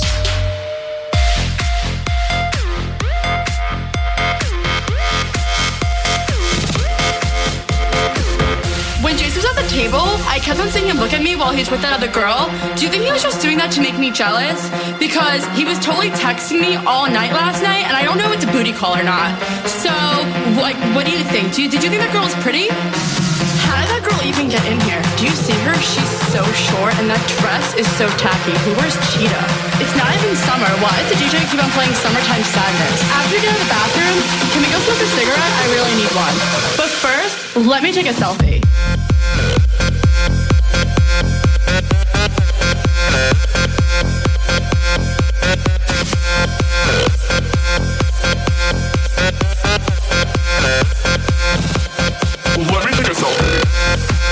Tarde con un minuto, dos de la tarde con un minuto. Estamos escuchando de Chainsmoker con Selfie, esta canción del 2014. Oiga, obviamente si hablamos de las redes sociales, tenemos que hablar precisamente de las selfies y de todo lo que aquí conlleva. Por cierto, ya son las dos de la tarde con un minuto, dos de la tarde con un minuto. Bienvenidas, bienvenidos a la una con Salvador García Soto en el Heraldo Radio. A nombre del titular de este espacio, el periodista Salvador García Soto, y de todo este gran equipo que hace posible día a día este servicio informativo, les saludo con muchísimo gusto en esta tarde de viernes, viernes 30 de junio, ya cerrando la semana, el mes y la quincena. Le mandamos un abrazo, espero que disfrute mucho su viernes y su fin de semana. Yo soy José Luis Sánchez Macías y le vamos a informar en esta ya segunda hora de viernes. Ya le decía, estamos escuchando de, Ch- de Chainsmokers con Selfie, una canción lanzada en 2014. Este grupo estadounidense, eh, hace casi 10 años, fíjese, hace casi 10 años, lanzaron esta, esta, esta canción cuando estaba un pleno boom de las redes sociales.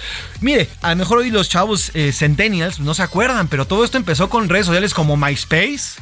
¿Se acuerdan? Uh, había aparte el High Five también. Uf, también el Metroflow, el ICQ. Bueno, había una cantidad de redes sociales que fueron los predecesores de estas redes sociales que ya conocemos hoy, que son complejísimas, en las cuales usted puede mandar video, pero audio, pero imagen, pero además tu ubicación actual, pero además cualquier cantidad de cosas. Pero antes, antes no, antes incluso en el ICQ, y no me van a dejar mentir los, los chavorrucos como yo, cuando tú escribías un mensaje, el otro podía ver lo que estabas escribiendo. Imagínense, imagínense lo que significaba eso. Tú envías, tú sin enviarlo, el otro o la otra persona podría ver lo que tú escribías. Y obviamente, bueno, pues eso invadía totalmente tu privacidad. O incluso ya hasta se pueden borrar tweets gracias a las nuevas, eh, a las nuevas diligencias que ha hecho el señor Elon Musk. Pero bueno, las redes, ahí estaba, así se escuchaba justamente ICQ. Cuando usted escuchaba eso, significaba que le había llegado un mensajito de ICQ, que por cierto lo lanzó AOL Mail, eh, América Online, que fue de los primeros proveedores de internet en nuestro país. A su casa llegaba un disco, un CD, y usted lo instalaba en su computadora y a partir de ello ya se conectaba a internet. Y bueno, pues AOL o América Online tenía justamente este ICQ. Pero bueno, a través de los Chainsmokers y luego cuando llegan las redes sociales y se puede compartir imágenes, bueno, pues la famosa selfie, ahí es, ese se llamaba zumbido. Cuando no te pelaban, mandabas un zumbido y ya, pues podías contestar el mensaje. En fin, en fin, eh, las redes sociales definitivamente han modificado, han modificado a nuestra vida. Estamos escuchando Selfie, Trépale mi Alex, dos con cuatro minutos.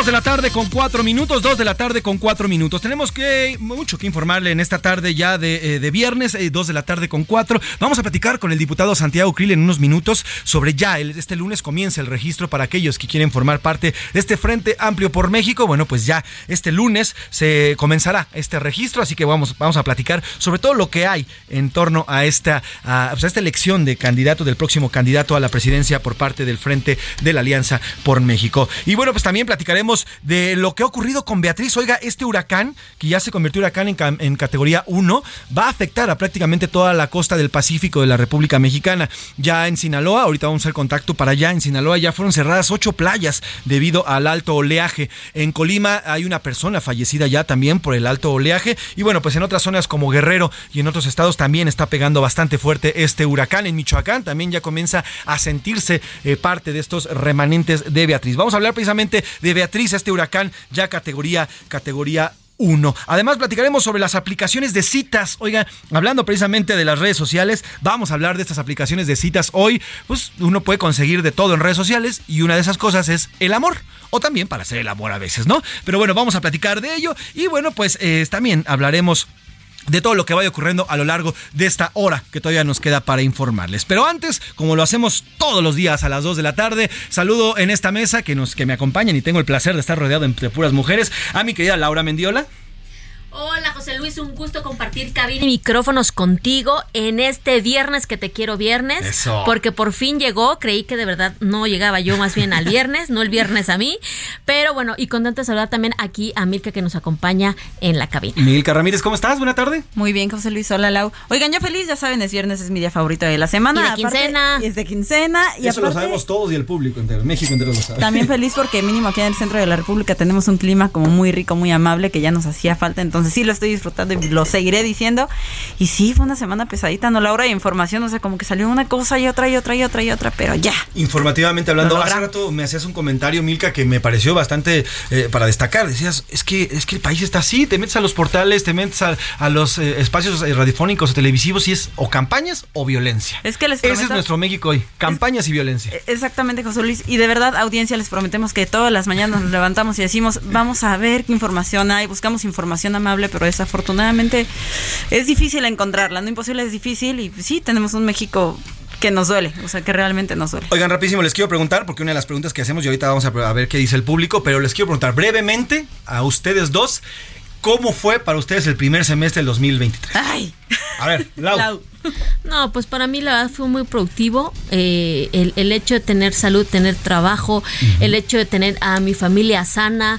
eh, la verdad, dentro de que, eh, pues. eh, digo, no están para saberlo, pero yo se los platico. este, entre que eh, fuimos víctimas de la delincuencia en este sí. país, ¿no?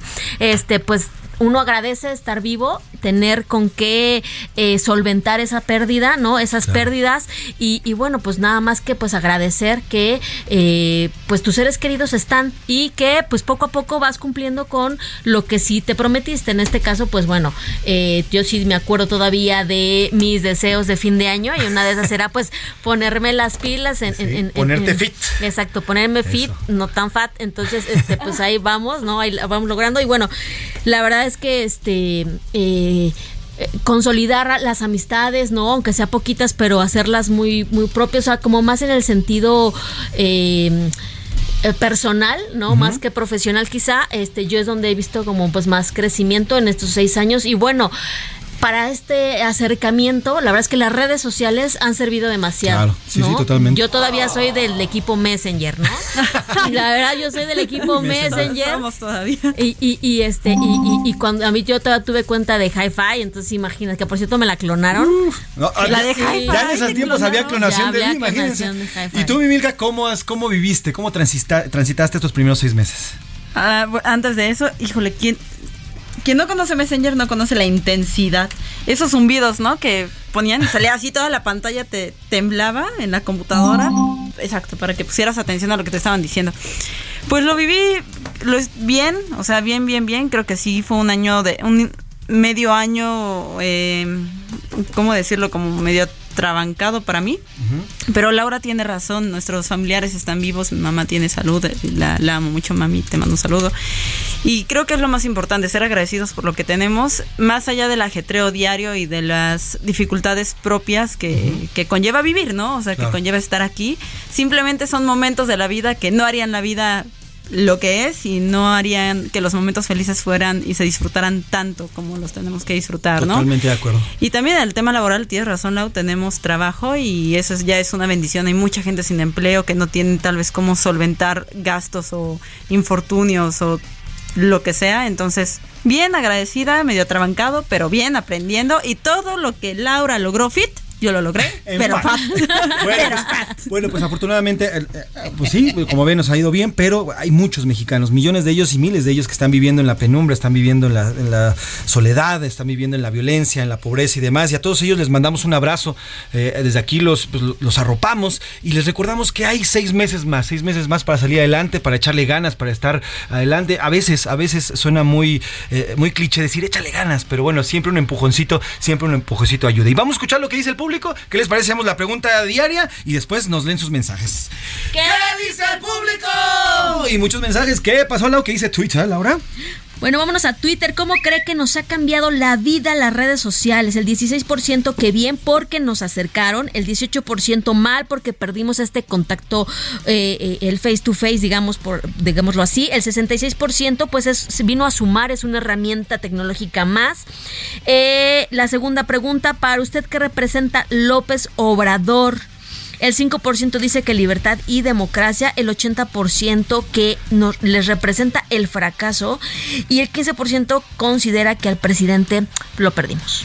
Hoy, hoy precisamente el presidente decía que él y su movimiento representaba esto, ¿no? Justicia, seguridad y democracia. Era lo que decía. Y bueno, pues para muchos mexicanos, y en esta encuesta nos dice que apenas el 5% piensa eso del presidente. Bueno, pues, eh, pues ahí está. Ahora sí que los tuiteros son los que hablan. La segunda pregunta, Milau. Ya fueron las dos preguntas. Ya están las dos preguntas. ¿Y en, qué dice el público en, nuestras, en nuestro WhatsApp? Buenas tardes a todo el equipo de A la Una desde Ciudad del Carmen Campeche. Sobre Saludos. la primera pregunta es un fracaso total. Sobre la segunda dice que le ha ido mal. Y sobre la tercera que también muy mal. Una inflación económica que no ha parado. Saludos hasta hasta Ciudad del Carmen y bueno, pues a echarle, echarle ganas, vamos a echarle ánimo. A veces, a veces la verdad es que los gobiernos no nos ayudan, parece que nos ponen más los pies que en lugar de estar darnos facilidades para vivir en este país, pero bueno, al final y siempre lo he dicho, México y su gente es gente chona, luchona y, y ahí encontramos siempre las maneras de salir adelante, mi querida Milka. Buenas tardes a todos. Este gobierno ha sido más de lo mismo. Nos dicen por acá y luego aquí hay otros. Saludos a todo el equipo. La 4T es lo peor de lo peor que le pudo haber pasado a México. La gran mayoría son expriistas resentidos y dinosaurios mañosos para dar la vuelta a las leyes escudándose en la ignorancia. Saludos, Germán. Saludos, Germán. Sí, eso- esa es una de las cosas obscuras que a veces tenemos de, de buscarle dar la vuelta a las leyes, que eso no debería ser. ¿eh? Eso de verdad debemos de acatar. Siempre decimos, vean en Estados Unidos, que no sé qué, cómo si respetan. Pues sí, porque ellos sí respetan, ¿no? Y, des- y- y desafortunadamente es también como un estereotipo del mexicano, ¿no? Como que siempre el que sabe dar la vuelta, el que Sí, sabe cómo es, es el como el, fregón. El Sí, fregón, sí, exacto, el exactamente. mero y eso mero. no debería de ser, ¿no? Si ya yo conozco por ahí a alguien que se ocurrió decir, y no me vengan con la ley es la ley. Ah, Imagínense si desde allá lo dicen, pues ¿qué, qué, qué espera a sus seguidores? Pues van a responder igual, ¿no? Buenas tardes, en mi opinión ya perdimos al presidente, dentro de esa cabecita ya no hay nada y su nueva frase es abrazos no balazos o te acuso con tu papá. Bueno, pues imagínense. Ya, les- ya lo platicábamos con uno de los familiares de Chiapas. Esa, esa respuesta que dio, bueno, pues eso es lo que opinan estas personas que están secuestradas. Eh, por acá nos están felicitando por las entrevistas. Dice que muy buenas entrevistas. Que qué bueno que tuvimos este, a los familiares. Muchas gracias, gracias. Aquí estamos pendientes. Siempre tratamos de buscar a los protagonistas, a los que están cercanos. Muchas veces la verdad es que a los políticos y sobre todo a los actuales, del actual gobierno, o les da miedo o les dicen que no. Sobre todo en este espacio que somos críticos. Sobre todo en este espacio que de verdad ponemos el dedo en la llaga como debe ser, ¿eh? Y muchas veces, mira, ahí tienes a mi Laurita dando vueltas de arriba para abajo y rompiéndose la cabeza Sí, porque sí. no quieren hablar. Les da miedo porque saben que tienen mucho que esconder. Pero bueno, siempre estamos buscando a los protagonistas, a los protagonistas de las historias. ¿Qué más, mi Aquí nos dicen José Luis, saludos. eh, Saludos, saludos. Te felicitan por la conducción del programa. Muchas gracias, Y muchas dice Juan Pedro desde Torreón, saludos a todo el equipo. Las redes sociales vinieron para facilitarnos la vida y a la vez para dificultar también la misma.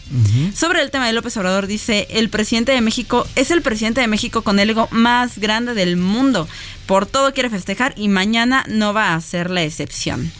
Bueno, pues ahí está, ahí está, mi querida Milka. Gracias por los mensajes. Estaremos eh, leyendo y, y tomando más en cuenta. Por lo pronto vamos a escuchar a los culeos de San Lázaro, Pepe Navarro y Pepe Velarde, que el día de hoy nos cantan precisamente los seis meses, seis meses que hemos vivido en este 2023. Ya medio año, medio año pasó y sigue la cuarta transformación. Enero, otra tragedia en el metro pasaba. Febrero, marcha por el INE se organizada. Marzo, 40 personas encerradas y quemadas. la ley del hielo a la corte aplicaban. No va bien y va a estar peor si no mejora pronto esta transformación. Medio año, medio año, medio año, medio año, ya pasó. Medio año ya pasó. Mayo, legislando pero agandallando. Junio, el Marcelo a todos adelantando. También junio, esa oposición ya va despertando. En, en Chiapas al crimen no hay cómo pararlo. No va bien y va a estar peor si no mejora pronto esta transformación. Medio año, medio año, medio año, medio año, ya pasó. Medio año ya pasó. Ya medio año, medio año pasó. Ya medio año, medio año pasó. Ya medio año, medio año pasó. Y sigue la cuarta transformación. Dos de la tarde con 15 minutos, pues sí, ya medio año, medio año pasó y sigue la cuarta transformación. Ahora sí, pero sin seguridad. Porque eso sí, la seguridad nomás no tenemos en este país. Oiga, vamos al tema de Beatriz. Eh, el, huracán Beatriz ya, ya es- se convirtió en eh, categoría número uno. Este, este eh, huracán va a pegar justamente en las próximas horas en la costa del eh, Pacífico de la República Mexicana. Hay afectaciones fuertes, hay afectaciones sobre todo en la zona de Colima. En la zona de Colima, ahorita vamos a con Marta de la Torre, eh, que, nos, que nos tiene el reporte, pero eh, vamos, a, vamos a estar dando seguimiento porque ya hay una persona muerta en eh, Colima por eh, a causa del oleaje en Sinaloa. Ocho playas, ocho playas fueron cerradas debido a eh, este fuerte, eh, fuerte oleaje. También en Guerrero, en Acapulco, también ya hay, hay un fuerte oleaje. Pero vámonos hasta Colima, precisamente con Marta de la Torre, compañera corresponsal, que nos da este el recuento de cómo se vive este, este huracán. Buenas tardes, Marta. ¿Qué tal? Buenas tardes. Pues informarte que la Unidad Estatal de Protección Civil recomendó a toda la población extremar precauciones después de que el Servicio Meteorológico Nacional confirmó que Beatriz se intensificó a huracán categoría 1. La dependencia pidió a quienes habitan en los tres municipios de la franja costera, es decir, Armería, Tecomán y Manzanillo, así como quienes viven en los márgenes del río y arroyos y otros cuerpos de agua, atiendan las recomendaciones de las autoridades, extremen precauciones y eviten riesgos que pongan en peligro la integridad y la vida de las personas. En tanto, informarte que ante el alto oleaje causado por los ciclones tropicales registrados esta semana, que han alcanzado una altura de hasta 3 metros, dos personas perdieron la vida en las playas de Manzanillo. Hasta aquí la información desde Colima. Gracias, buenas tardes. Gracias, Marta. Pues así está. El Servicio Meteorológico Nacional ha, eh, ha advertido de estas eh, fuertes lluvias, fuerte oleaje, así que estar pendientes, en la, sobre todo en la zona del Pacífico, con este huracán Beatriz, que sería el primero ya de esta temporada prácticamente, de esta temporada de huracanes y ciclones. Vámonos con información de último minuto. Último minuto en A la Una, con Salvador García Soto. Milka Ramírez, ¿qué nos cuentas? Pues te platico, José Luis, que maestros están manifestando en las autopistas de México-Puebla y México-Pachuca para que tomen previsiones también si ustedes tienen que ir para allá. Ellos están pidiendo el pago completo, demandan la de, eh, eh, y eh, una dispersión inmediata del pago de colaterales para 100 mil agremiados de la organización. También como castigo a los responsables de la agresión de cinco docentes en el bloqueo que se realizó aquí en Periférico Norte. Pues estaremos pendientes porque desde ayer mantienen estos, mantienen estos, este, estos eh, bloqueos los profesores y están exigiendo también el pago de ello. Dejamos la información eh, dura, la información eh, por un momento y vámonos a los deportes que ya está aquí el señor Don Oscar Mota Aldrete. Los deportes en A la Una con Oscar Mota. Oscar Mota Aldrete, my friend. Mi querido Mafred José Luis Sánchez, ¿cómo estás, amigas amigos? placer, Hoy un gran día para ganar. Qué guamazo de, de edad me acabas de dar ahorita que estás hablando de redes sociales. Y Somos de- contemporáneos, tú Y y yo, por hermano. eso, o sea, ahorita cuento? platica, yo salí de la escuela hace ayer, ¿no? O sea, increíble. Lo del Metroflog, lo del? MySpace, la bronca que tuvo Metallica con Napster, ¿no? Uh, Napster. uh, Todo no, ese bueno. tipo de cosas. Ah, muy bien. Qué bonito recordar. Qué bonito recordar. Y es importante recordar que México recuperó la memoria goleadora, por lo menos ahorita en la Copa Oro. contra Haití, contra Honduras. ¿Que a cómo andamos? ¿Que cómo Bueno, andamos? O sea, la- o sea, ya no se le ganaba ni a Guatemala, ¿no? O sea, por favor. Creo, Entonces, que, creo que ni a la sub-20 de Eduardo Molina del- ni es le ganaba correcto. la selección. No se acorda- Bueno, los goles de los mexicanos los anotaban defensas, mediocampistas. Ayer la buena noticia queda 3 a 1 contra Haití, que por cierto también Haití se pudo haber ido adelante. Eh, fue un partido entretenido, no bien jugado por momentos, pero reitero, creo que entretenido. Y lo importante es esto, que anota Henry Martin, que no andaba bien. Otra vez andaba con esta situación de se cambia Diego Coca por el Jimmy Lozano y lo primero que hacen es pone a Henry Martin de titular y todos como que, oh, que la Sí, es otra una, vez. es una respuesta este, como la fácil, ¿no? Teniendo a Santi Jiménez precisamente es una respuesta fácil. ¿no? que la gente, pues muchos decían, pues si se lo está peleando y obviamente el Feyenoord si se lo va a quedar o lo va a vender, pero responde a dos cosas. Número uno, bueno, Henry Martín le respeta esa jerarquía de ser el, el- el campeón de goleo más reciente y además jugó con él en la selección olímpica en la que gané el bronce, ¿no? Entonces, bueno, responde ese tipo de cosas. Ayer anota Henry Martín después de fallar una espantosa, se, digamos, eh, se remide, ¿no? Y anota gol y luego Santi Jiménez mete otro gol. Entonces, eso creo que es lo importante. Vamos a escuchar a tu ídolo, a don Paco Memo Ochoa, Eso. que habla precisamente de este triunfo importante de Don México. Paco me decía Francisco Guillermo Ochoa Magaña, Magaña, por favor. que recuerdas más su, uh, su cumpleaños más que el de tu hermano. Está ahí el de mis papás, pero bueno, vamos, vamos a escuchar a Paco Memo.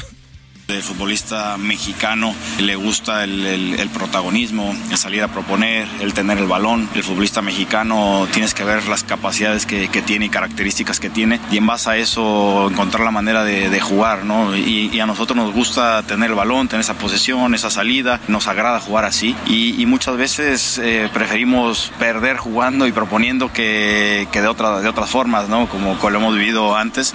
Tantos idiomas que existen en el mundo y don Paco Memo se le ocurre hablar con el de la verdad. O sea, ¿cuántas veces? Ay, ¿Cuántas veces? Graba esa esponda para que le pongas. Es que realmente, ¿no? ¿Cuántas veces no nos habíamos eh, quejado o a- al interior de la selección, pues todo era como, a ver, fue un buen partido, pero necesitamos mejorar y, y pues obviamente, que, o sea, lo de siempre, ¿no? Sí, sí, lo que sí. hemos escuchado en los últimos 40 años. Y ahora Memo dice, ok, si podemos perder, está bien, pero proponiendo, atacando, yendo hacia adelante. Creo que eso es lo válido de ahorita, ¿no? Ahora lo dice porque también ya sintió el, el calor de la, de la afición, ¿eh? Porque es- eso no lo decía en Qatar, ¿eh? Eso no lo dijo en. Qatar. Lo dice ahorita cuando ya sintió el calor de la afición, que ya lo están, ya lo están ahora sí presionando. que ya no les compraron tantos Exacto, boletos y demás. Qué bueno, si es para mejorar está bien. Ahora, con, eh, continuando con un poquito alrededor de temas de la selección nacional, porque están obviamente los centroamericanos, jugó el combinado tanto varonil como femenil. El varonil hace eh, un par de días ganó 2 a 0 su partido contra Dominicana y ayer la selección femenil en centroamericanos debuta con un 4-0 contra Costa Rica. Entonces, muy bien, obviamente, los muchachos que están en centroamericanos. Y finalmente, México contra Qatar. Sí, ¿qué diablos está haciendo Qatar en la Copa de Oro? Pues como invitado, como invitado, Ah, ¿no? Eh, es que acaba de ser la, la sede del mundial. yo creo que así, de- así decían los amigos sudamericanos cuando México jugó la Copa América del 93, ¿no? ¿Qué demonios hace México aquí? Bueno, más, o menos es lo que pasa con Qatar. Al final. partido el domingo a las 7 de la noche. México ya está calificado a la siguiente ronda. Ojo, la siguiente ronda ya es la que se empieza a poner brava, ¿no? Y brava un decir, porque Estados Unidos trae un equipo C. Y aún así, pues está avanzando bien. Canadá le está costando un poco de trabajo. La gran decepción en esta Copa Oro me parece que está haciendo tanto Honduras como Costa Rica. Costa Rica los últimos 10 años con una generación dorada. Aguas México. No, no, no que la de México haya sido muy dorada, pero se está desgastando. y la selección de Costa Rica ya le cuesta trabajo los partidos. Está cayendo, no, no le está yendo bien. Entonces, eh, al contrario, Guatemala está subiendo bien. eh, Guadalupe está jugando para ahí importante. bueno.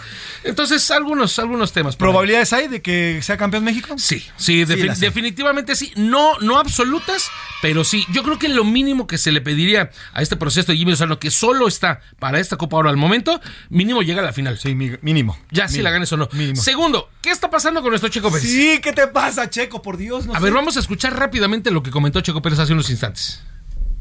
Ahorita que vamos a quedó, escuchar. quedó eh, no pudo calificar en la Q3. En la Q3, ¿Esto qué significa? Que eh, pues va a salir en el lugar 15 del Gran Premio de Austria. Vamos a escucharlo rápidamente.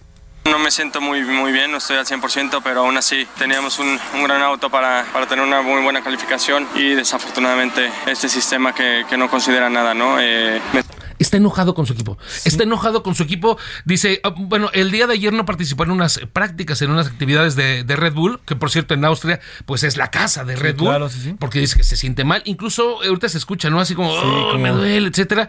Pero no lo apoyan. Siente ya como que lo dejan muy al. Ah, préndelo y ahí vemos, ¿no? Lleva tres carreras malas, cuatro, Cuatro carreras, carreras. malas. O sea, ¿qué le pasa al Checo? Está bien, a ver, si el equipo no te da la, si el equipo Sí. no está dando, ¿qué- pues, quéjate de algo o haz algo, ¿no? y, Pues, se, Checo. y se ha juntado con errores puntuales de él. Además. Con errores puntuales de él. Entonces se mezcla esta parte en la que me parece que lo están dejando a ver cómo le va. Él también ha tenido errores y a ver ahora el domingo. Retero saldrá del lugar 15. Uf, pues estaremos pendientes de lo que puede este fin de semana, mi querido Oscar. Gracias por la información. Continuamos, mi querido Y estaremos pendientes. Vamos a una pausa, 2 con 24 minutos y regresamos. Nothing But Trouble, más, red- más eh, canciones de redes sociales. Vámonos, trépale, mi Alex. Instagram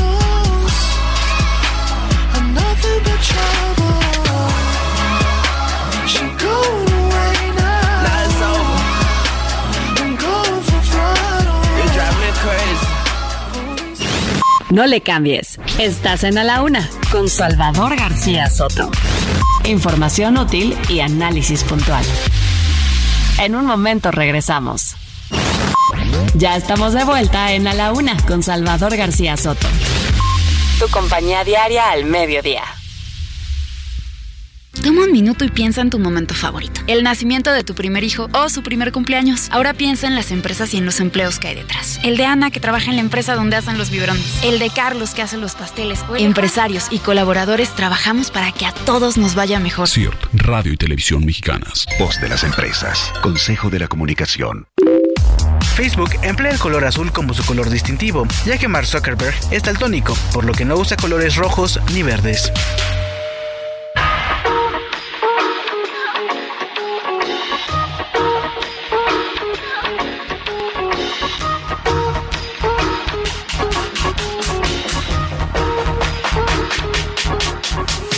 Mujer me encontró en el celular los mensajes del WhatsApp. Ya sabe que nos vemos y que nos vamos por ahí. Que nos ponemos high, nos llenamos de placer. Ella quiere que te deje y yo no lo quiero hacer. No la quiero perder, con las dos estoy con madre. Le dije 2 de la tarde con sabes 31 minutos, 2 de la tarde con 31 minutos. Estamos escuchando este grupo eh, regio, este grupo de raperos regio, el cártel de Santa, ex comandado, comandado más bien por el Babo. Y bueno, pues esta, esta canción, esta canción precisamente los mensajes del WhatsApp. Oiga, ¿cuántas parejas no conocemos que le cacharon a alguien el mensajito de tal, la imagen de tal, una persona, pero tenía, pero tenía eh, novia o novio o estaba casado? En fin, es justamente lo que dice Cártel de Santa en esta canción, porque sí, las redes sociales también, pues también traen este, este tema, ¿no? El tema de la infidelidad y que muchas parejas se han dado cuenta a través de las redes sociales de que son engañadas. Trépale mi Alex al Cártel de Santa y los mensajes de WhatsApp. mujer me encontró en el celular los mensajes del WhatsApp. Ya sabe que nos vemos y que nos vamos por ahí. Que nos ponemos high. A la Una con Salvador García Soto. El ojo público. En A la Una tenemos la visión de los temas que te interesan en voz de personajes de la academia, la política y la sociedad. Hoy escuchamos a Melisa Moreno. En Melisa lo explica todo. El ojo público.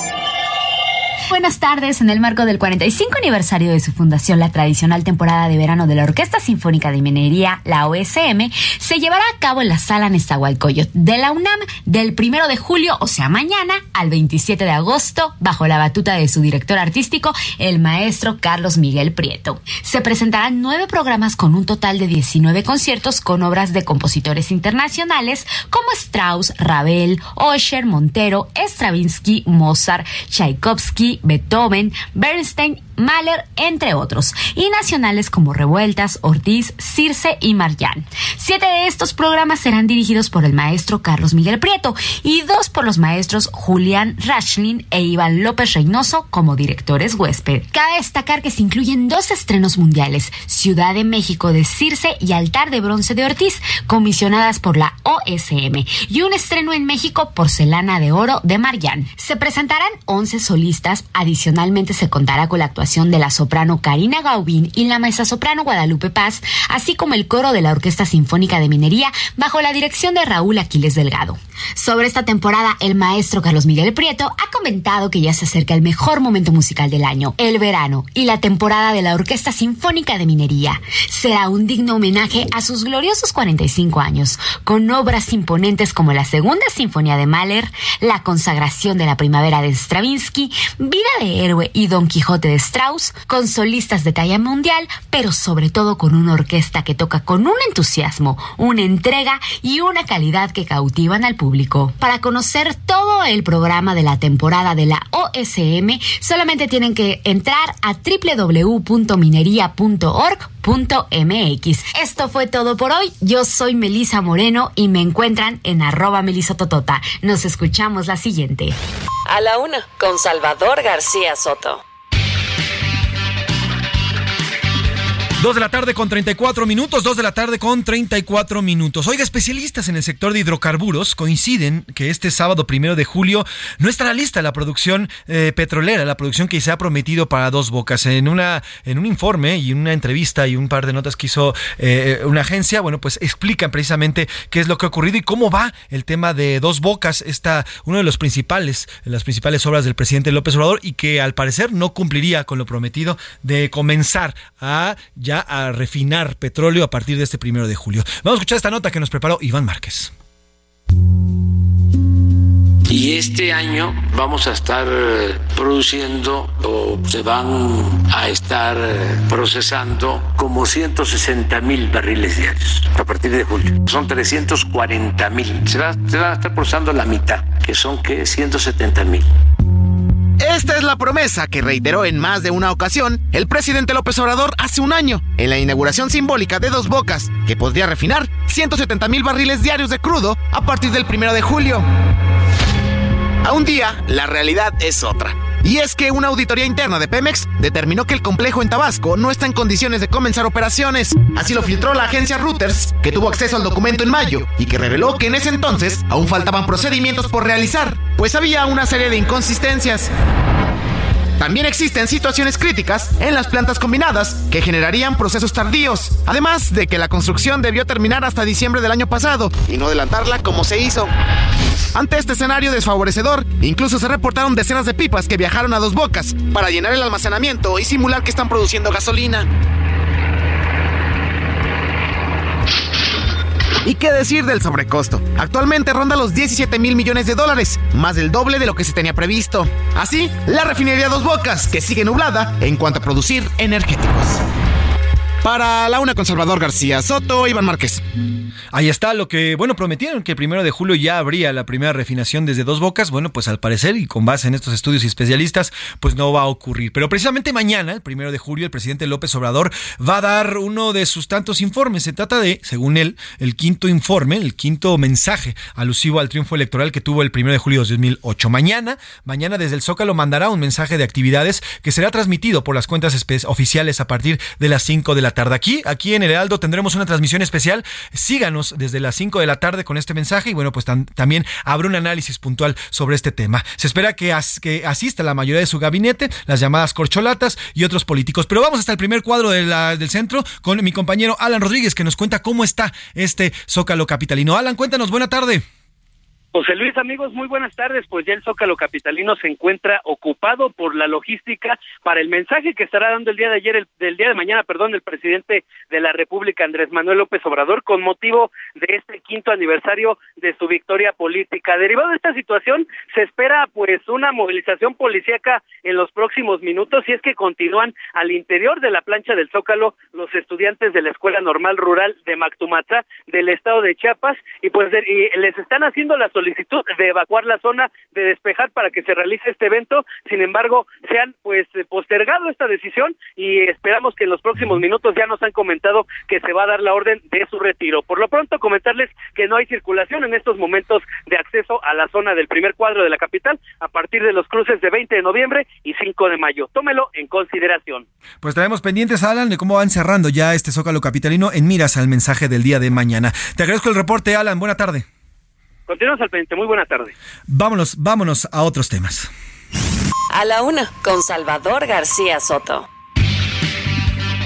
Dos de la tarde con 38 minutos, dos de la tarde con 38 minutos. Y dicen por ahí que no hay tiempo que no llegue ni plazo que no se cumpla y a partir de este lunes los aspirantes a la candidatura por el Frente Amplio por México comenzarán su registro para competir, para contender por esta candidatura del PRI, PAN y PRD, que es esta candidatura conjunta. Y para hablar del tema, uno de los aspirantes, saludo con muchísimo gusto y le agradezco que nos tome la llamada al diputado Santiago Krill. ¿Cómo está, diputado? Muy buenas tardes. Buenas tardes, José Luis. Gracias por la invitación a tu programa. Al contrario, gracias a usted por tomarnos la llamada y por darnos estos minutos. Oiga, de cajón y le tengo que preguntar porque ya van varios que se bajan. Usted está firme y el lunes se registra, ¿verdad?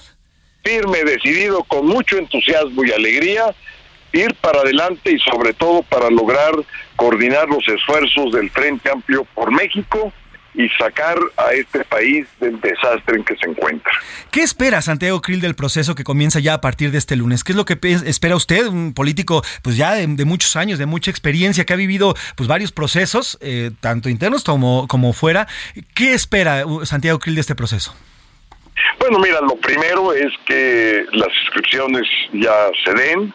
Lo segundo, que todos los aspirantes eh, nos rijamos por los principios democráticos, eh, abiertos de transparencia, que confrontemos ideas y que lo haga y que lo podamos hacer eh, unidos para que terminemos fortalecidos de este proceso. Lo más importante, el método es el consenso que representa y eso es lo que tenemos que cuidar mucho, que ese consenso se vaya fortaleciendo cada vez más porque es la unidad y es la unidad de la oposición lo que nos va a permitir cambiar este gobierno de Morena. Diputado, eh, se, han, se han bajado cuatro personas. Eh, el senador eh, Germán Martínez, la senadora Lili Telles, se bajó ayer, también la senadora Ruiz Mació. Eh, estas, eh, las declaraciones que han hecho, eh, algunos dicen que no ven la certeza para que el dinero sea totalmente legal, otros dicen que no hay un piso parejo. Estas declaraciones que han hecho estos cuatro personajes que se han bajado, ¿no merman o estigmatizan el proceso al interior que se está llevando y que va a comenzar el próximo lunes?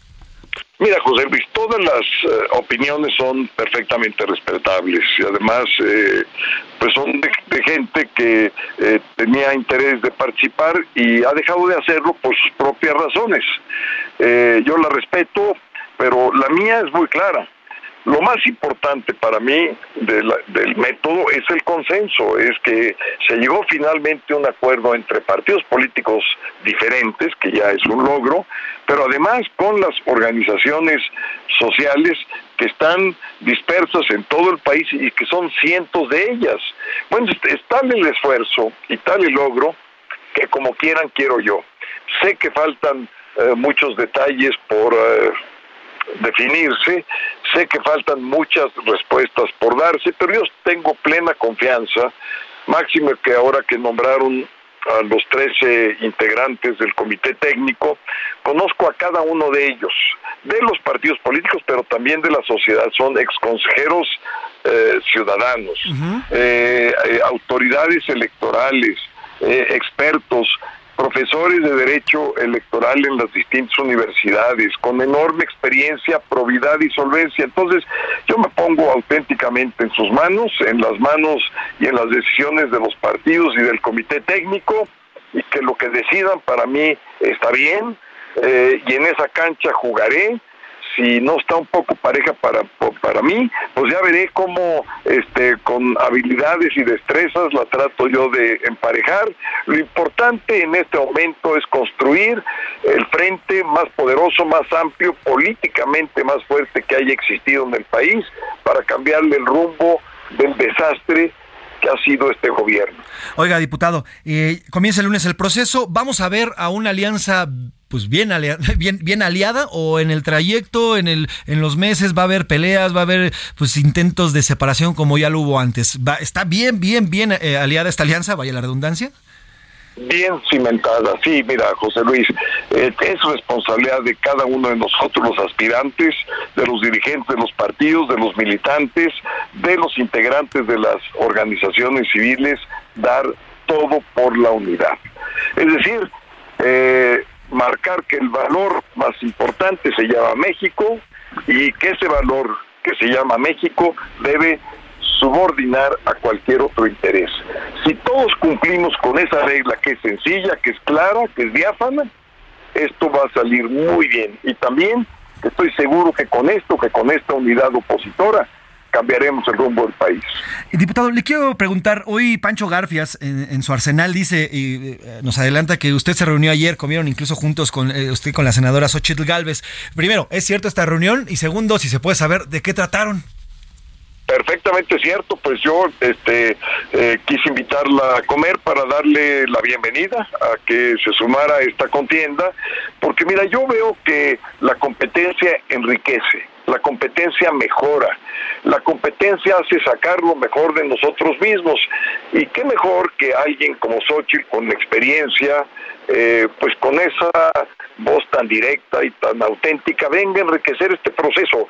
En vez de eh, tratar de ponerle piedras a quienes quieran aspirar, yo les abro el camino y les digo la puerta está abierta, vámonos juntos y que decida la gente. Yo no tengo por qué hablar ni bien ni mal de mis contendientes. ¿Por qué? Porque finalmente lo que va a decidir esto pues son los ciudadanos que participen en la primaria y a los que se les consulte en la encuesta nacional que en su momento se haga. Entonces aquí bienvenidas y bienvenidos todos, este, ¿por qué? Porque al final vamos a ser un gran equipo. Efectivamente, alguien va a ganar.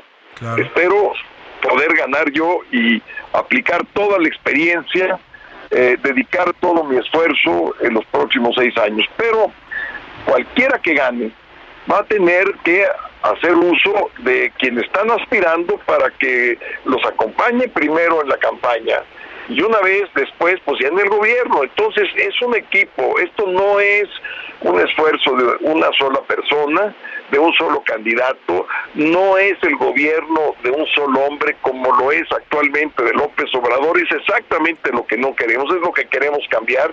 Entonces que se vea esto, José Luis, como un esfuerzo de carácter colectivo, incluyente, plural, diverso, eh, un, un, proyecto auténticamente democrático, dialogante, un proyecto que, que sea absolutamente distinto de lo que hoy sucede con el gobierno de López Obrador, un gobierno sensible, sensible a las causas de los niños con cáncer, sensible al movimiento de las mujeres, sensible a los estudiantes que se quedaron sin escuelas de tiempo completo, sensibles a los que hoy tocan la puerta de un hospital y no encuentran medicamentos, sensibles a los que hoy no encuentran a sus hijos porque están desaparecidos, sensible a las muertes que ocurrieron en Michoacán y no decirles que los van a acusar por sus papás, eso no es ser sensible, eso es un acto criminal, es una burla en contra del dolor humano, queremos cambiar, queremos ser distintos y para eso sirve el consenso, el método y la unidad opositora. Ahora, diputado, ¿qué vamos a ver a partir del lunes? ¿Vamos a empezar a ver lo que estamos viendo del otro lado, en Morena, o qué vamos a ver a partir del lunes con la alianza? Una contienda, un proceso en donde cada quien cumpla las reglas que se mandatan, que obligue el proceso, eh, y a llevar etapa por etapa a buen puerto. Y finalmente que la gente tome su decisión y subordinándonos justamente a la voluntad de quienes decidan participar. Punto, no hay más. Está muy claro y está muy sencilla la ruta. Ahora, por último, diputado Santiago Krill, en llegado el caso, si, er- si fuese, ¿usted eh, declinaría por Xochitl Galvez o por cualquiera que ganara sobre usted? Mira, esa pregunta, este, a mí que yo he luchado toda mi vida por la apertura y por la democracia de este país, casi, casi, este, eh, ni te la debía de yo contestar, pero te la contesto porque la hiciste. Claro. A ver, en democracia se gana y se pierde. Ajá. Se gana y se pierde por lo que decide la gente. Yo me someto a lo que decida la gente y si la gente dice que debo ser el general de división en esta batalla, no hay cosa que más me entusiasme que serlo y que estar en el primer lugar y en el primer frente de batalla. Pero si me dice que debo ser soldado, ahí voy a estar también en el frente de batalla en esa otra capacidad. Yo no voy por premios de consolación, José Luis, no voy por una pluri, no, yo voy a cambiar a México. Esa es eh, el objetivo, la finalidad, ahí está puesto mi mente, mi corazón y lo demás para mí, francamente, es lo de menos. Pues estaremos pendientes, eh, diputado, se escucha muy echado para adelante, se escucha muy emocionado y bueno, pues estaremos pendientes de este, de este proceso que comienza el próximo lunes y no quitaremos el dedo del renglón y si nos permite, continuamos en comunicación. Que tenga buena tarde, diputado. Muy buenas tardes y muchas gracias y con ese entusiasmo agradezco a quienes nos escucharon el día de hoy. Lo abrazo, diputado, que tenga buena tarde. Realmente, gracias. Hasta luego. Pues ahí está el diputado Santiago Krill, ya lo dijo, ¿eh? Si llegase a presentar el hecho de que Xochitl Galvez está por arriba que él, él se baja. Él dice, yo voy a ser o general o soldado, pero donde me queden, ahí voy a estar. Ahí está lo dicho por, eh, por Santiago Krill. Oiga, hablando precisamente de las eh, aplicaciones, hablando de las aplicaciones y demás, ah, el tema, el tema de las relaciones personales, el tema del amor, las aplicaciones pues, también nos han ayudado a ello. Pero vamos a escuchar esta nota que nos preparó Ricardo Romero sobre el tema de las aplicaciones para encontrar el amor.